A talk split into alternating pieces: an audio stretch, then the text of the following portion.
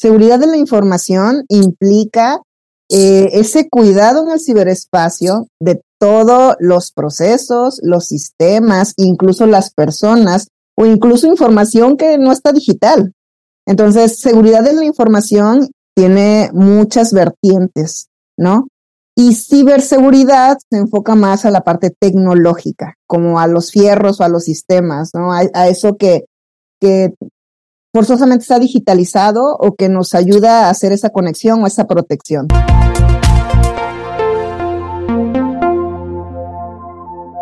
¿Qué tal? ¿Cómo están? Bienvenidos a un episodio más de su podcast favorito de analítica de datos, Café de Datos. Aquí el día de hoy me toca ser su anfitrión, César Salinas. El buen Pedro Vallejo anda en otras labores, pero le mandamos saludos desde acá. Y me acompaña una gran invitada que nos está regalando un poco de su tiempo de viernes en la tarde para venir a grabar con nosotros. Permítanme presentarla antes de pasarle el micrófono y el protagonismo del episodio del día de hoy. Pero nos acompaña la profesora Jessica Izquierdo profesora Jessica estudió ingeniería en sistemas electrónicos en el Tecnológico de Monterrey. Además, tiene una maestría en ciencias con especialidad en telecomunicaciones, también por parte del Tecnológico de Monterrey. Y pues bueno, ha pasado por áreas de ciberseguridad, redes industriales, industria 4.0 y actualmente es directora de la maestría de ciberseguridad del Tecnológico de Monterrey. Profesora, bienvenida, muchísimas gracias, ¿cómo está? Un gusto, César, de estarlos acompañando esta tarde de viernes. No, el gusto es todo nuestro. Muchísimas gracias ahí por darse el tiempo, por venir a compartir el café con nosotros. Y bueno, tenemos una bonita costumbre en Café de Datos, profesora. Vamos a arrancar y romper el hielo un poco con esta pregunta que le hacemos a cada invitado o invitada que tenemos por acá con nosotros y es si se pudiera tomar un café o un té con cualquier personaje de la historia, ¿con quién sería y qué le preguntaría? Eh, me encantaría poder platicar con Carl Sagan. Carl Sagan. Ok. ¿Y qué le preguntaría? Eh, más bien me, me gustaría platicar toda esa visión que él tenía de, de todo el universo, cómo, cómo visualiza al ser humano dentro de este gran universo y cómo nos hace parte, ¿no? De, de, de toda esta historia, no nada más de nuestro planeta, ¿no? Sino de, la historia del universo desde que inicia y digo todo lo que lo que falta por vivir del universo. Todo lo que falta por vivir, sobre todo con estas últimas noticias que han sacado que ya al parecer cierta nación de, este mundo globalizado ya anda este confirmando que existe vida fuera de este planeta, etcétera, etcétera, ¿no? Entonces, sí.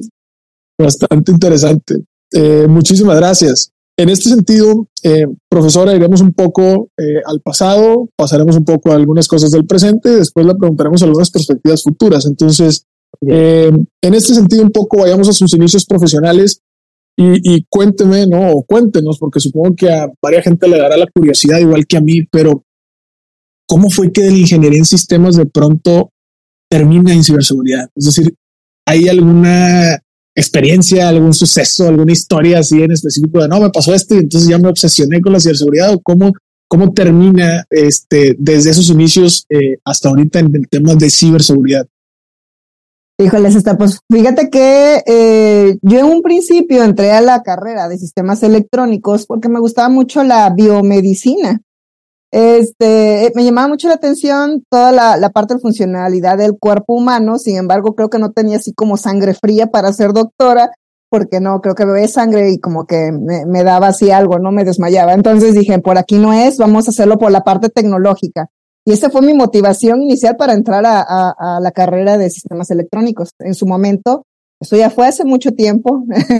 Entonces, lo que había en ese momento, este, me lo ofrecía esa carrera pero en algún punto durante la carrera llegué al área de redes.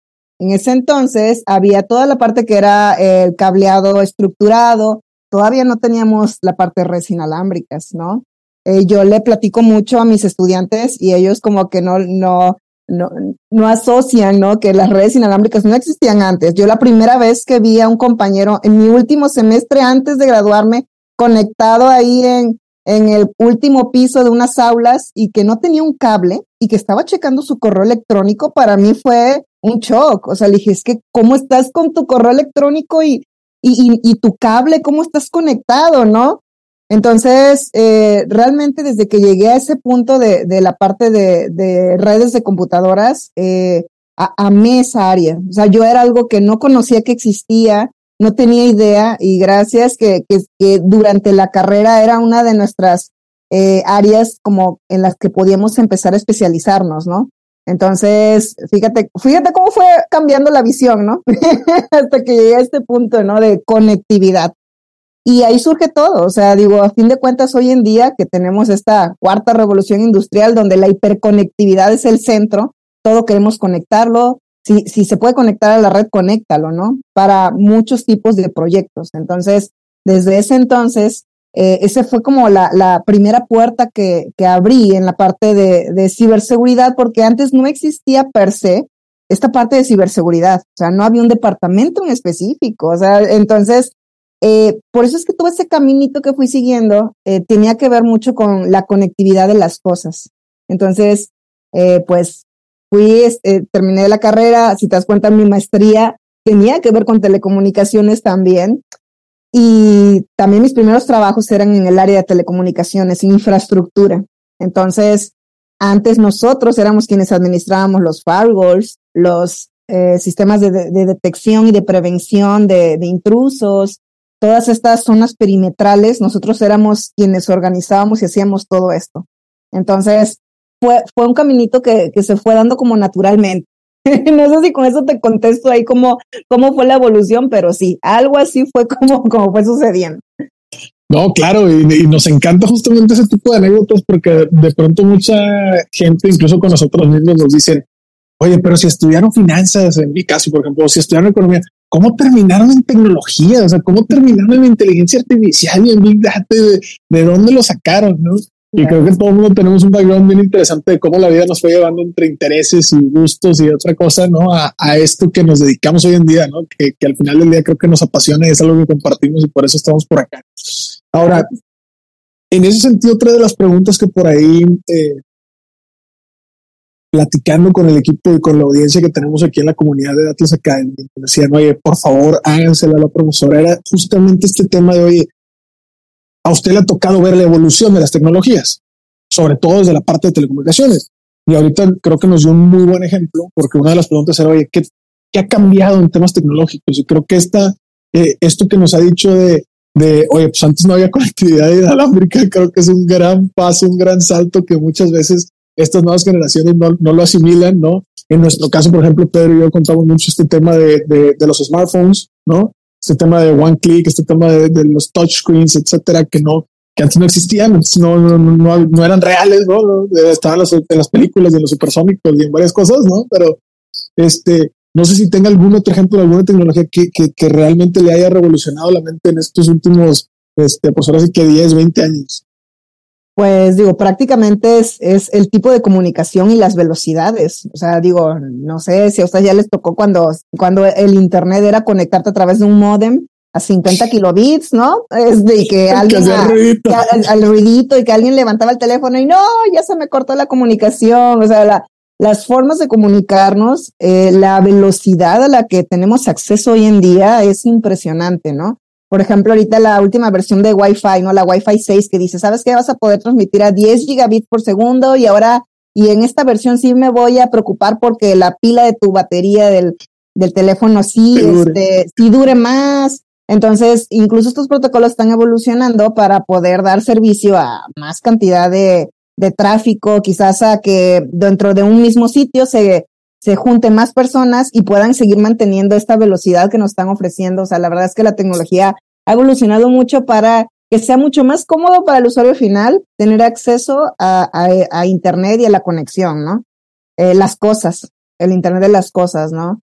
Eh, y también hablando de evolución, o sea, así como ha evolucionado la tecnología, eh, siempre los tipos de ataques también evolucionan. Entonces, siempre ha ido de la mano todo esto. Eh, por ejemplo, ustedes que, hablan mucho también de inteligencia artificial y, y de repente dices, oye, pero si es bueno, es malo, pues es que hay que usarlo a nuestro favor. O sea, realmente los que están allá, este, como eh, ciberatacantes, eh, la están usando. Entonces nosotros en ciberdefensa, pues también tenemos que hacer uso de estas herramientas. O sea, también toda la inteligencia artificial ha evolucionado todo esto, ¿no? Una vez un alumno me dijo, maestro, es que yo me imagino que se está peleando una inteligencia artificial con otra. Y digo, sí, no te lo imagines, ya está sucediendo. O sea, no es algo que va a pasar, ya lo estamos viviendo, ¿no? Entonces, realmente la, la tecnología ha evolucionado mucho, mucho en capacidades, en procesamiento, en velocidades, en tipo de dispositivos que puedo conectar. Entonces nos han dado muchas herramientas para poder tener una vida mucho, eh, digamos que más cómoda en muchos sentidos, pero siempre quedan ahí esos huequitos, ¿no? De, de esos candaditos que, que no hay que olvidar. sí. Claro, de hecho, justamente platicando con un, hace varias temporadas, estamos en la temporada número 8, fíjense, de Café de Datos. Yo por la temporada 1 o 2 hablamos por primera vez con unos chicos que manejaban eh, información justamente de crímenes, datos de, de, de, criminalidad y todo en el sentido como físico normal y ellos simplemente levantaban la data y nos decían, y, y ahorita me hizo recordar la frase por este rollo que decía que incluso los ciberataques evolucionan, nos decían, pues es que ¿por qué creen que le llaman crimen organizado? Pues, pues se organiza, ¿no? O sea, también es, o sea, del otro lado también hay gente organizada, también hay gente pensando, también hay gente que está estudiando este rollo, evoluciona, ¿no? Entonces, creo que pa para entrar eh, en materia, eh, profesora, me encantaría nada más primero siempre logramos o, o nos gusta mucho como hacer un setup pequeño para todos aquellos que nos escuchan que a lo mejor son muy ajenos al tema y para quienes nos escuchan que ya saben del tema, pero siempre nos gusta ponerlos a todos en el mismo piso de entendimiento. Entonces, en este sentido, ¿cómo definiría usted ciberseguridad? ¿No? ¿Es un área de negocio? ¿Es una disciplina? ¿Es una carrera? ¿Es un qué? Hmm. Híjole, la verdad es que la variante de ciberseguridad, o sea, puedes ahondar sobre muchos temas en específico. Y aquí me gustaría hacer una gran diferencia tenemos seguridad de la información y tenemos ciberseguridad. Seguridad de la información implica eh, ese cuidado en el ciberespacio de todos los procesos, los sistemas, incluso las personas o incluso información que no está digital. Entonces, seguridad de la información tiene muchas vertientes, ¿no? Y ciberseguridad se enfoca más a la parte tecnológica, como a los fierros o a los sistemas, ¿no? A, a eso que, que forzosamente está digitalizado o que nos ayuda a hacer esa conexión o esa protección. Entonces, digo, este es, este es un tema que sí es importante como, son dos conceptos, ¿no? Entonces, cuando hablamos de seguridad de la información es algo más global y como tú dices, o sea, implica incluso a las personas, que tus procesos estén bien, o sea, me ha, me ha tocado sentarme con gente de muchos departamentos para poder establecer esos procesos y que sean lo más seguro posibles. Nos sentamos gente de legal, de administración, de recursos humanos, de tecnologías de información y es algo transversal y es algo que tenemos que entender, ¿no? Esta transversalidad. Todos tenemos algo en el ciberespacio. Así como ahorita estamos así viéndonos, tenemos una imagen así física, tenemos también una imagen digital todos y todas, porque ya todos tenemos algo, algo ahí en este ciberespacio. Entonces, toda esta parte de, ciberseguridad se refiere a estos mecanismos que tenemos para ir poniendo estos candaditos y proteger eso que es nuestra imagen como personas, como empresas, como instituciones dentro del ciberespacio. Claro, y, me encanta y voy a rescatar un par de, conceptos también que, que acaba de dar en esta explicación, porque de pronto muchas veces, digo, quienes somos eh, ajenos o quienes están dentro de esto, escuchamos este famoso, eh, pues no sé si decir mal hábito o mala costumbre de, no, es que eso es de este departamento o eso es de esta área, ¿no? Y entonces eh, la venta es nada más de ventas y la logística es nada más de logística y se es nada más de TI, ¿no? Entonces, esta parte de, de, lo transversal que acaba de, de, poner en la mesa creo que es algo muy importante para rescatar, porque de pronto también incluso está por ahí la, la, la mala concepción de, oye, es que estos temas de ciberseguridad y todo son de las grandes empresas, o sea, que se preocupe Facebook, que se preocupe Google, que se preocupe SMS, que se preocupe Facebook, o sea, pero luego al final del día a ver, hay una importancia en atender estos temas, incluso para startups como nosotros, ¿no? Que tenemos apenas seis, siete añitos de, de, existir, ¿no? Que somos pequeños en el sentido de cantidad de empleados comparados con estos grandes corporativos. Pero creo que también hay, hay, hay una parte bien importante de entender que hay consecuencias que pudieran ser muy, eh, pues ahora sí que, no sé si llamarle funestas por andar usando acá términos literarios, pero pues consecuencias bastante negativas, ¿no? Entonces, en este sentido, profesora, si le pudiera contar a la audiencia cuál es la importancia de atender este tema de, seguridad de la información y de ciberseguridad desde etapas tempranas de, de las empresas o desde incluso como usuario dentro de una organización.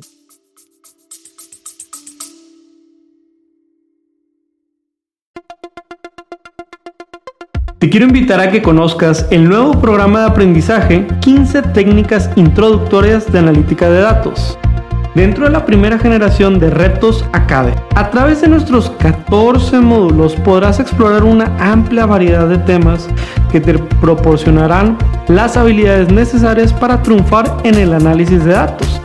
Y eso no es todo. Contaremos con tres talleres en vivo e invitados e invitadas sorpresa con quien podrás discutir tus proyectos, recibir orientación personalizada y llevar tu conocimiento al siguiente nivel. Y si para cuando estás escuchando esta promoción ya venció, recuerda que siempre podrás encontrar contenido de aprendizaje en www.datlasacademy.com.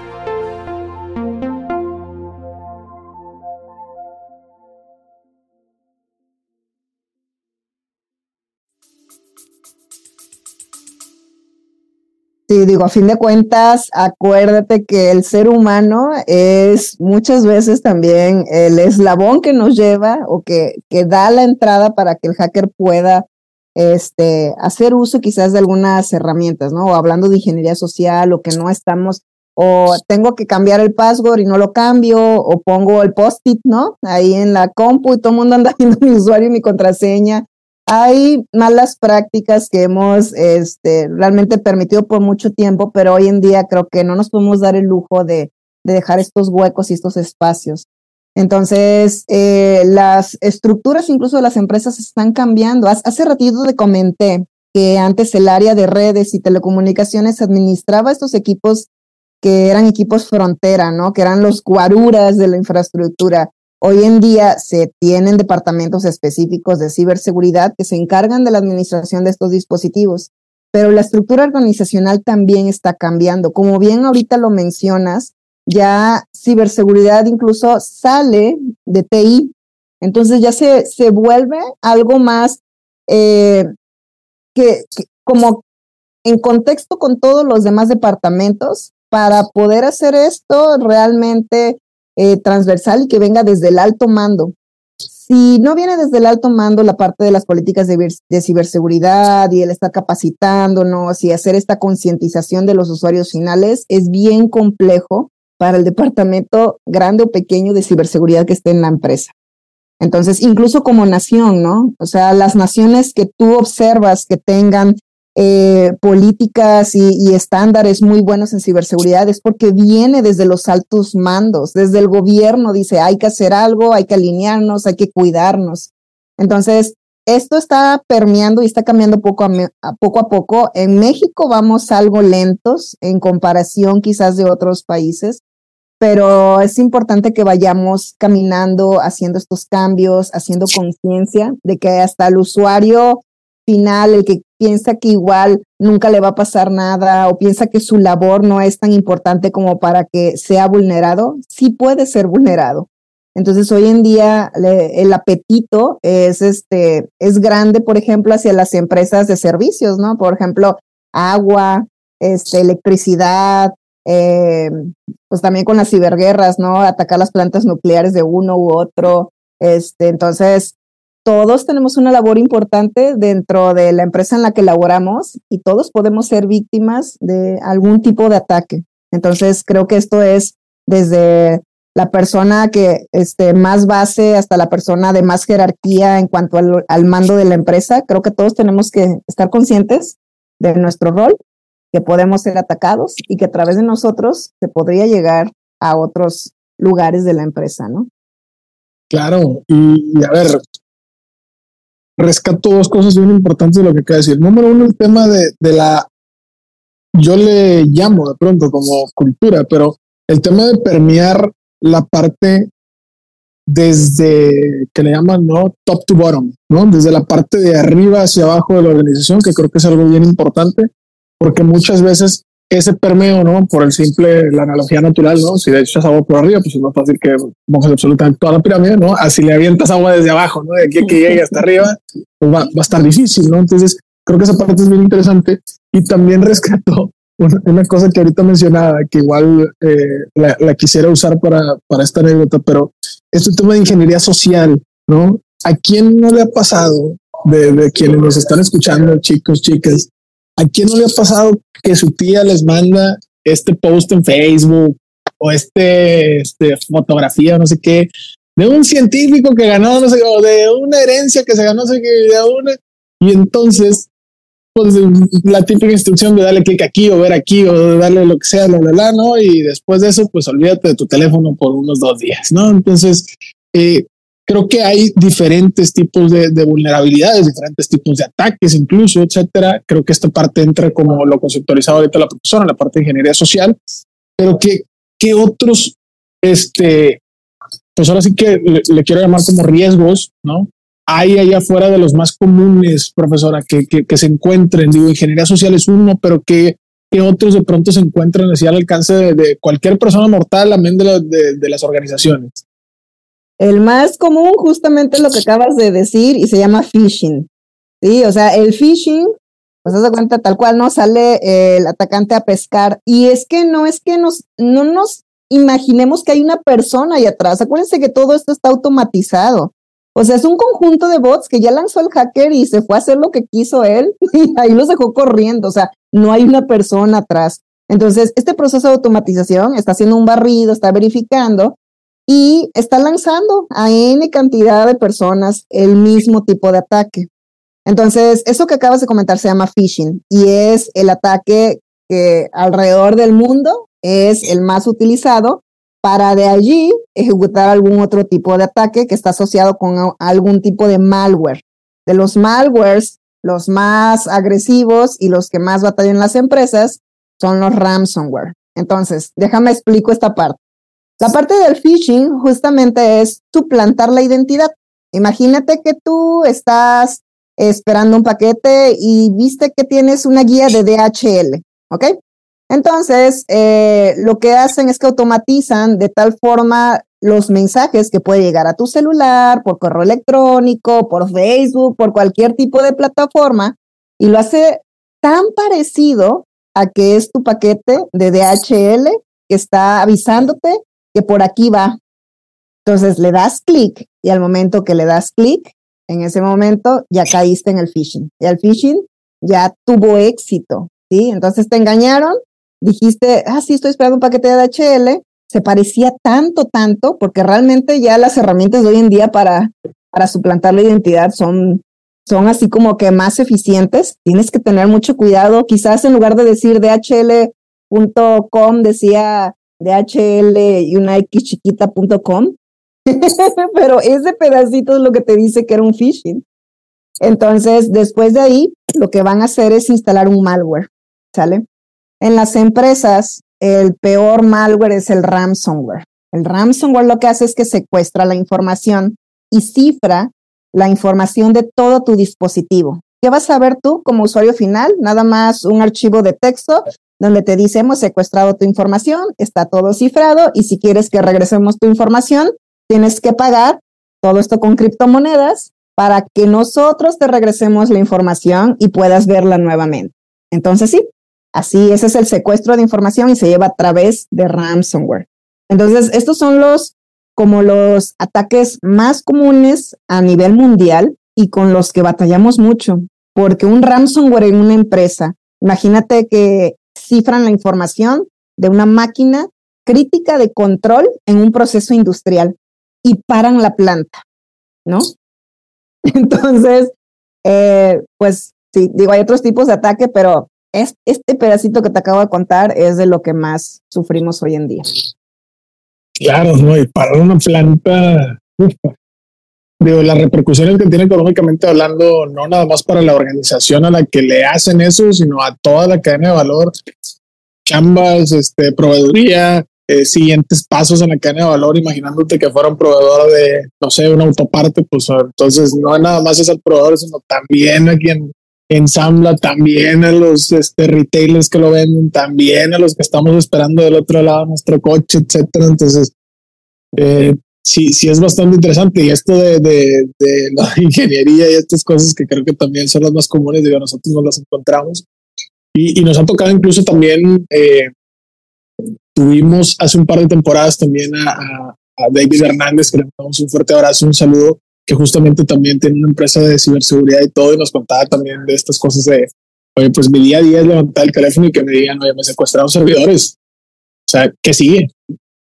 Y entonces, a partir de eso, accionar. O sea, entonces, eh, sí, sí creo que hay, hay cosas ahí bien interesantes que cuidar y todo, y cosas que son muy evitables, ¿no? Creo que al final del día también eso es una parte bien importante de, de lo que mencionaba ahorita también hace un par de preguntas, que es esta parte de la conciencia como usuario, y a partir de eso, la conciencia colectiva, la, la, parte transversal de toda esta responsabilidad que hay al interior de una organización en el sentido de áreas, departamentos, funciones, roles, etcétera.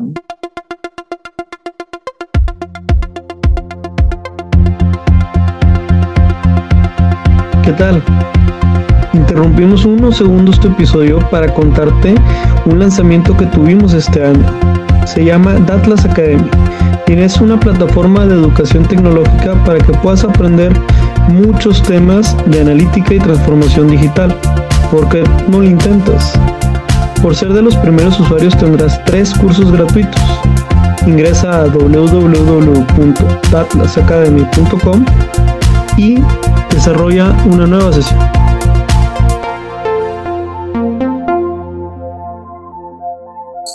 ¿Qué tal? Bienvenidos de vuelta a su episodio de Café de Datos. Estamos aquí con la profesora Jessica Izquierdo. Profesora, muchísimas gracias nuevamente. Y continuando por ahí con algunas de las preguntas que, que nos hacía la comunidad y que nos pedía que le hiciéramos. Eh, vimos por su background y sobre todo en LinkedIn y en estas redes profesionales que cuentan con algunas certificaciones, ¿no? Y de pronto muchas veces como eh, pues parte de organizaciones, tanto nuestros eh, jefes o nuestros superiores nos dicen, oye, mira, todo este certificado, o incluso quienes somos dueños de negocio, ¿no? nos toca de pronto que nos ofrezcan, oye, miren, certifíquense en esto y lo otro. Entonces, eh, cuéntenos como, pues ahora sí que de, desde el lado de alguien que ya tomó los certificados y todo, ¿qué, ¿qué tan relevante es esto para las organizaciones de allá afuera que nos están escuchando? ¿Es necesario? ¿No es necesario? ¿Cuál es el valor agregado? ¿Cuál, cuál sería el go eh, en este sentido frente a este tipo de certificaciones? Híjole, la verdad es que en esta área las certificaciones son básicas.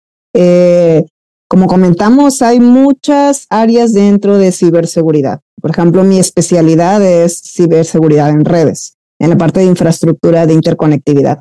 Entonces, mi camino de la etapa de certificaciones la empecé con Cisco. Entonces, por el tipo de equipos que administraba, llegaba un momento en que yo estaba administrando 400 equipos de esta marca entonces, yo empecé con todo este caminito de certificación a través de esta muy específica, un proveedor que a nivel eh, mundial tiene, no sé, el 75% de los equipos de infraestructura en las empresas, ¿no? Eh, a partir de esto me doy cuenta de la relevancia que tienen las certificaciones. Yo empecé al final de, mi, de mis estudios de ingeniería con estas, estas certificaciones, pero fue nada más porque tenía la intención de, de conocer un poco más y luego me di cuenta del peso, ya que tenía mi, mi certificado, este, de, de, las puertas que se me abrían, ¿no? Porque te estaban validando a nivel internacional que tú tenías ese conocimiento. Entonces, eh, aquí yo recomendaría que dependiendo al área que te quieras dedicar, ese tipo de certificación que quieres, que deberías de buscar. Por ejemplo, para la parte de ciberseguridad en específico, tenemos unas que son, eh, que no están asociados a ningún proveedor. Hay, eh, por ejemplo, asociaciones globales como ISO este, o, ISA también, eh, y SC cuadrada, que no se casan con un proveedor y te hablan de todos los conceptos de ciberseguridad en general. Entonces, si tú vas, por ejemplo, a trabajar quizás en, en un Security Operation Center, quizás te tengas que especializar ya en algo muy específico, como yo tomé las de Cisco y me fui creciendo en esa área, o quizás con marcas de firewalls o cosas más operativas. Si te vas a un nivel gerencial, pues te recomiendo que tomes más certificaciones que hablan de esto más a nivel global, de estrategias, de cómo permear estas características en tu empresa. Incluso hay capacitaciones para ser CISO, ¿no? Chief Information Security Officer. Entonces, depende del área de ciberseguridad al que tú te estés enfocando. Hay muchas, incluso también hay de seguridad en la nube. Si tú trabajas con estos datos en la nube, también. Tenemos certificaciones muy específicas de cada servicio de la nube, pero también unas que son agnósticas, que no están casadas con ninguna tecnología. Entonces, eh, las certificaciones pesan y mucho en esta área de tecnología. Duran tres años las certificaciones. También es importante mencionarlo. Como bien dijiste, la tecnología cambia, pero exponencialmente. Entonces, lo que, lo que estudiaste hace tres años, ya tienes que renovarlo y ver si es cierto que conoces la tecnología actual. Entonces, cada tres años tienes que estar renovando las certificaciones. Es un proceso de continuo aprendizaje. Aquí nunca dejas de aprender. Entonces, si la tecnología evoluciona, tú también tienes que evolucionar y tienes que conocer esa nueva tecnología. Entonces, sí recomiendo las certificaciones, validan los conocimientos que tienes y también te abren puertas en estas áreas de ciberseguridad.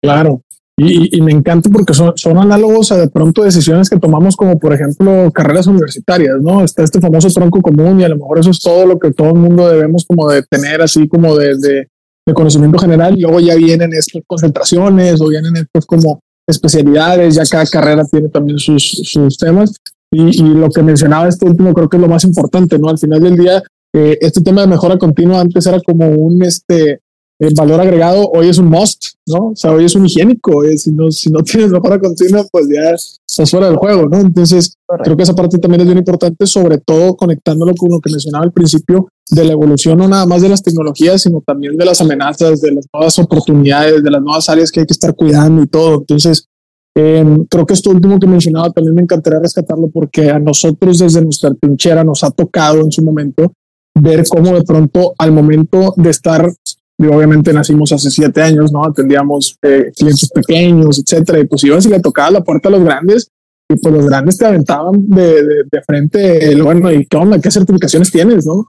Oye, ¿quién te ha hecho una auditoría? Oye, ¿qué tipo de protocolos tienes? Oye, pásame los, los lineamientos, pásame los, este, las presentaciones, los, los, este, los manuales, ¿no? Entonces, este tipo de cosas incluso te, te, te, hablan, ¿no? Aunque nada es garantía, ¿no? Pero te hablan un poco también del profesionalismo, de la institucionalización que de pronto puede tener una organización al momento de querer relacionarse con otra, ¿no? Sobre todo viéndolo desde el punto de vista como proveedores de tecnología para corporativos, ¿no? Entonces, creo que esa parte también es bien, bien importante. Ahora, nos escucha también bastante gente que le toca estar al frente de organizaciones, desde pequeñas hasta muy grandotas, y nos dijeron, por favor, equipo de Atlas, pregúntele a la profesora cuál sería el checklist o así el mínimo indispensable de cosas que uno tiene que cuidar de seguridad de la información y de ciberseguridad, así, este, lo que tengo que hacer porque lo tengo que hacer.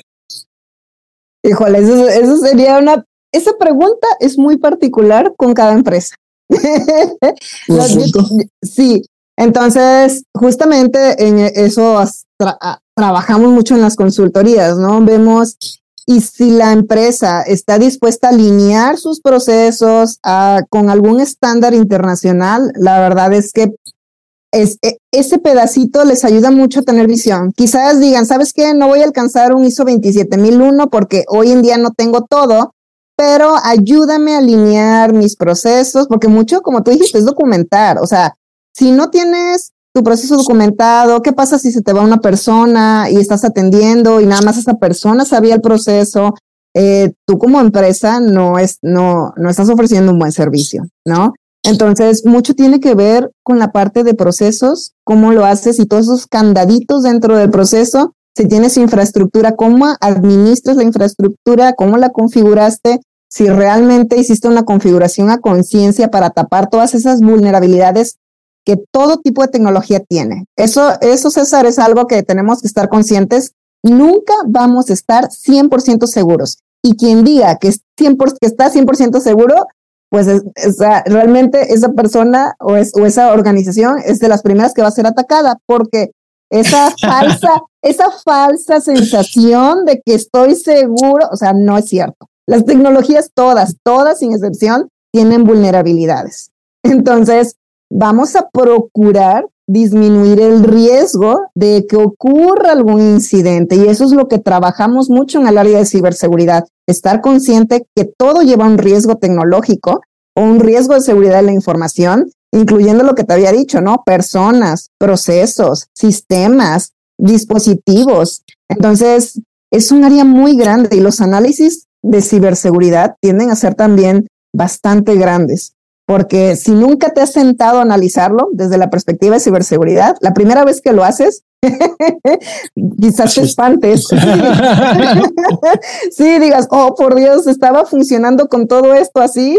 Ah, pues así, gracias que, que, que no me había caído algo peor, ¿no? O muchas empresas empiezan a voltear cuando ya tuvieron un incidente. Y antes del incidente decían, no, pues es que no, o sea, a mí no me va a pasar, ¿no? Pero cuando ocurre el incidente y ven las pérdidas ocasionadas por ese incidente, dicen, híjole, ¿por qué no lo hice antes? Entonces, creo que si no tenemos noción de ciberseguridad, la recomendación es, busca un estándar internacional.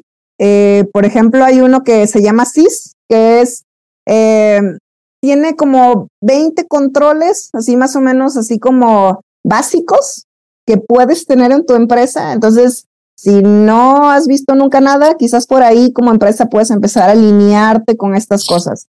Pero sí, la verdad es que cada caso es muy particular. Los bancos, por ejemplo, no van a tener el mismo nivel de seguridad que una institución educativa.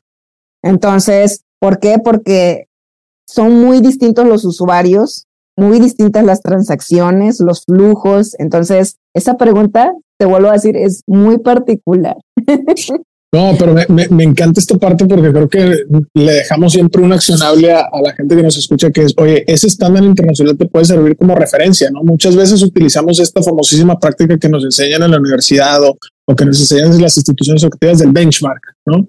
Siempre cuando nacemos y decimos, oye, yo quiero formar mi empresa, mi organización, entonces siempre tenemos una aspiración, ¿no? Entonces, en ese sentido, ¿cómo desde el principio puedo que esa aspiración entre dentro de, oye, cuáles son las mejores prácticas internacionales y así al momento que el día de mañana a lo mejor tenga ya que tomar la decisión de si, si certificarme o no certificarme, pues ya tengo todo, ¿no? Es como simplemente, oye, pues ya estudié para el examen, pues ya nada más voy y lo tomo, ¿no? Entonces, creo que esa parte es, es, es bien interesante y bien importante. Ahora, sé que nos quedan como 10 minutitos más menos y tengo dos preguntas más nada más que no puedo dejar de hacerle porque si no me van a colgar aquí los de la comunidad, pero paso número uno, ¿no? Platicamos un poco del pasado, nos ha platicado un poco aquí del presente, de qué estamos expuestos ahorita y todo, pero a la gente también le interesa bastante saber qué onda con el futuro, sobre todo cómo lo están viendo profesionales este, como usted, como ustedes, que, que vienen aquí y, que están de pronto siempre pues a la vanguardia y en esta mejora continua y, preparándose no nada más para lo de hoy, sino preparándose para lo de mañana. Entonces,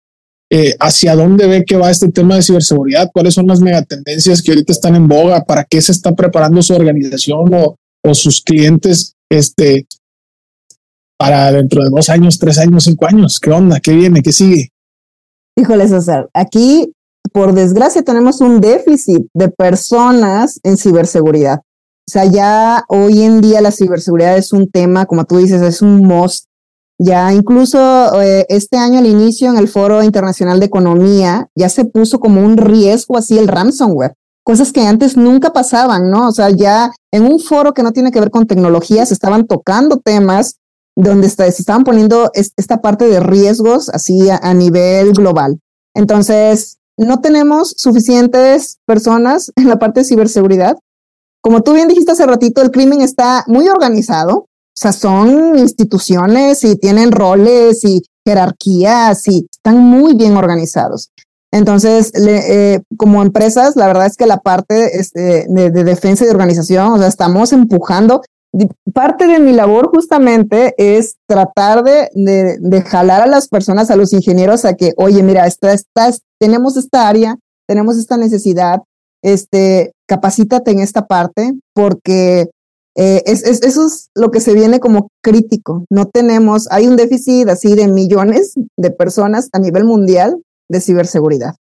Bueno, para los que se dediquen al área de ciberseguridad, oigan, trabajo si tienen. Entonces, para los siguientes años, para para arriba. Pues si quieren. Pero sí, entonces, este, eso es algo con lo que estamos batallando hoy en día.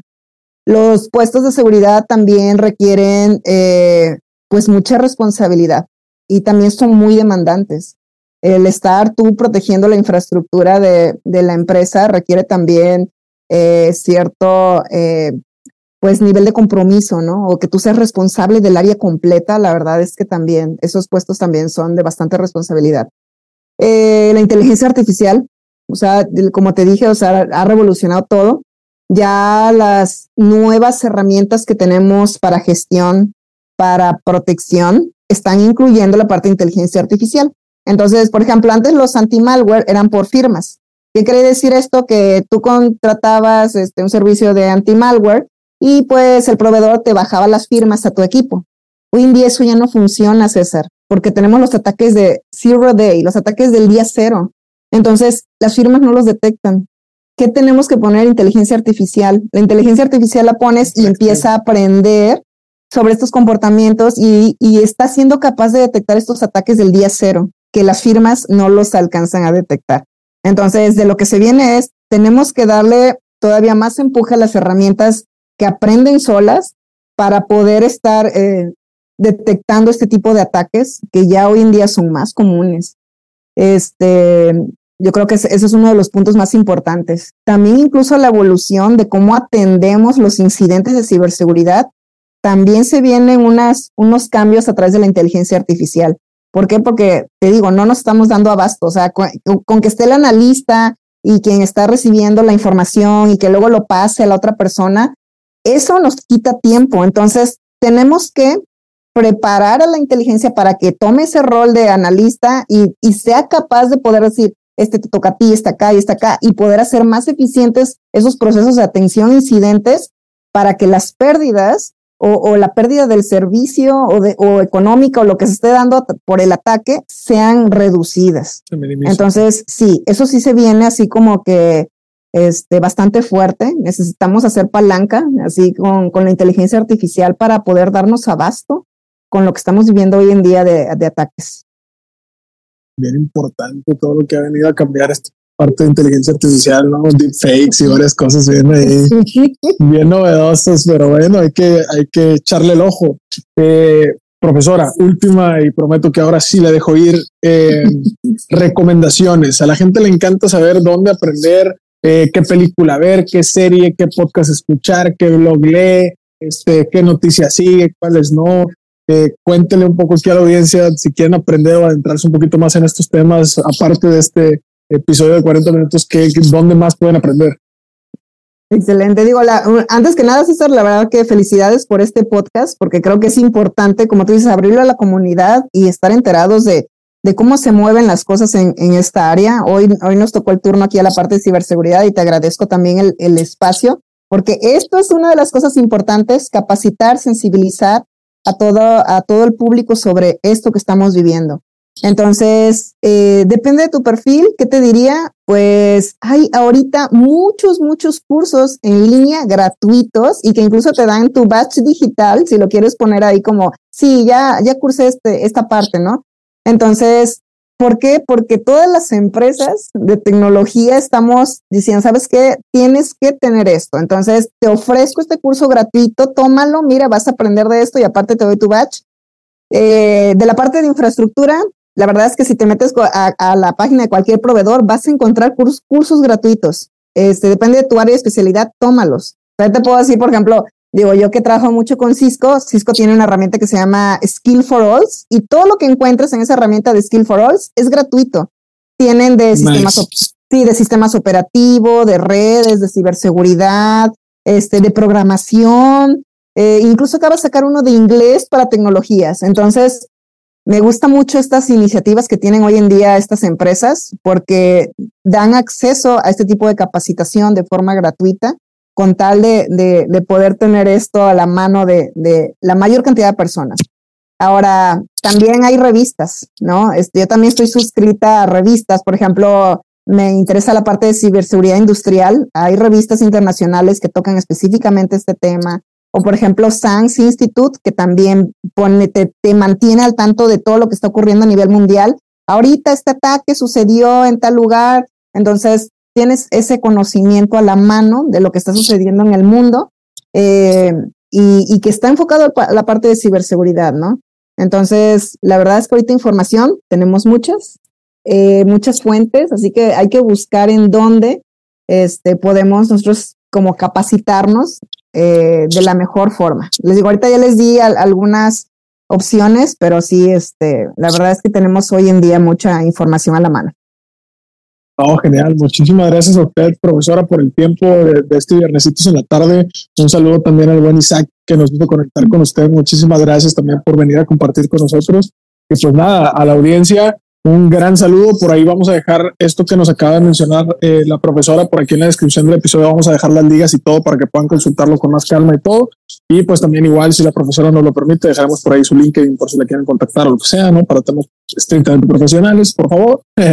y pues nada, muchísimas gracias y recordarle a toda la audiencia que todos estos temas de ciberseguridad y todo lo que tiene que ver con seguridad de la información va mejor con su café. Nos vemos a la próxima. Ánimo, profesora, muchas gracias. Gracias, César. Un gusto estar con ustedes. Bye. Hasta aquí el podcast de hoy. Gracias por escucharnos. Puedes seguir disfrutando de tu café y aprendiendo analítica de datos en nuestro blog con más de 180 columnas acerca de analítica, emprendimiento y transformación digital. Visita blogdatlas.wordpress.com y disfruta del contenido. Finalmente, no olvides suscribirte a Café de Datos, el podcast de la startup Datlas. Hasta la próxima.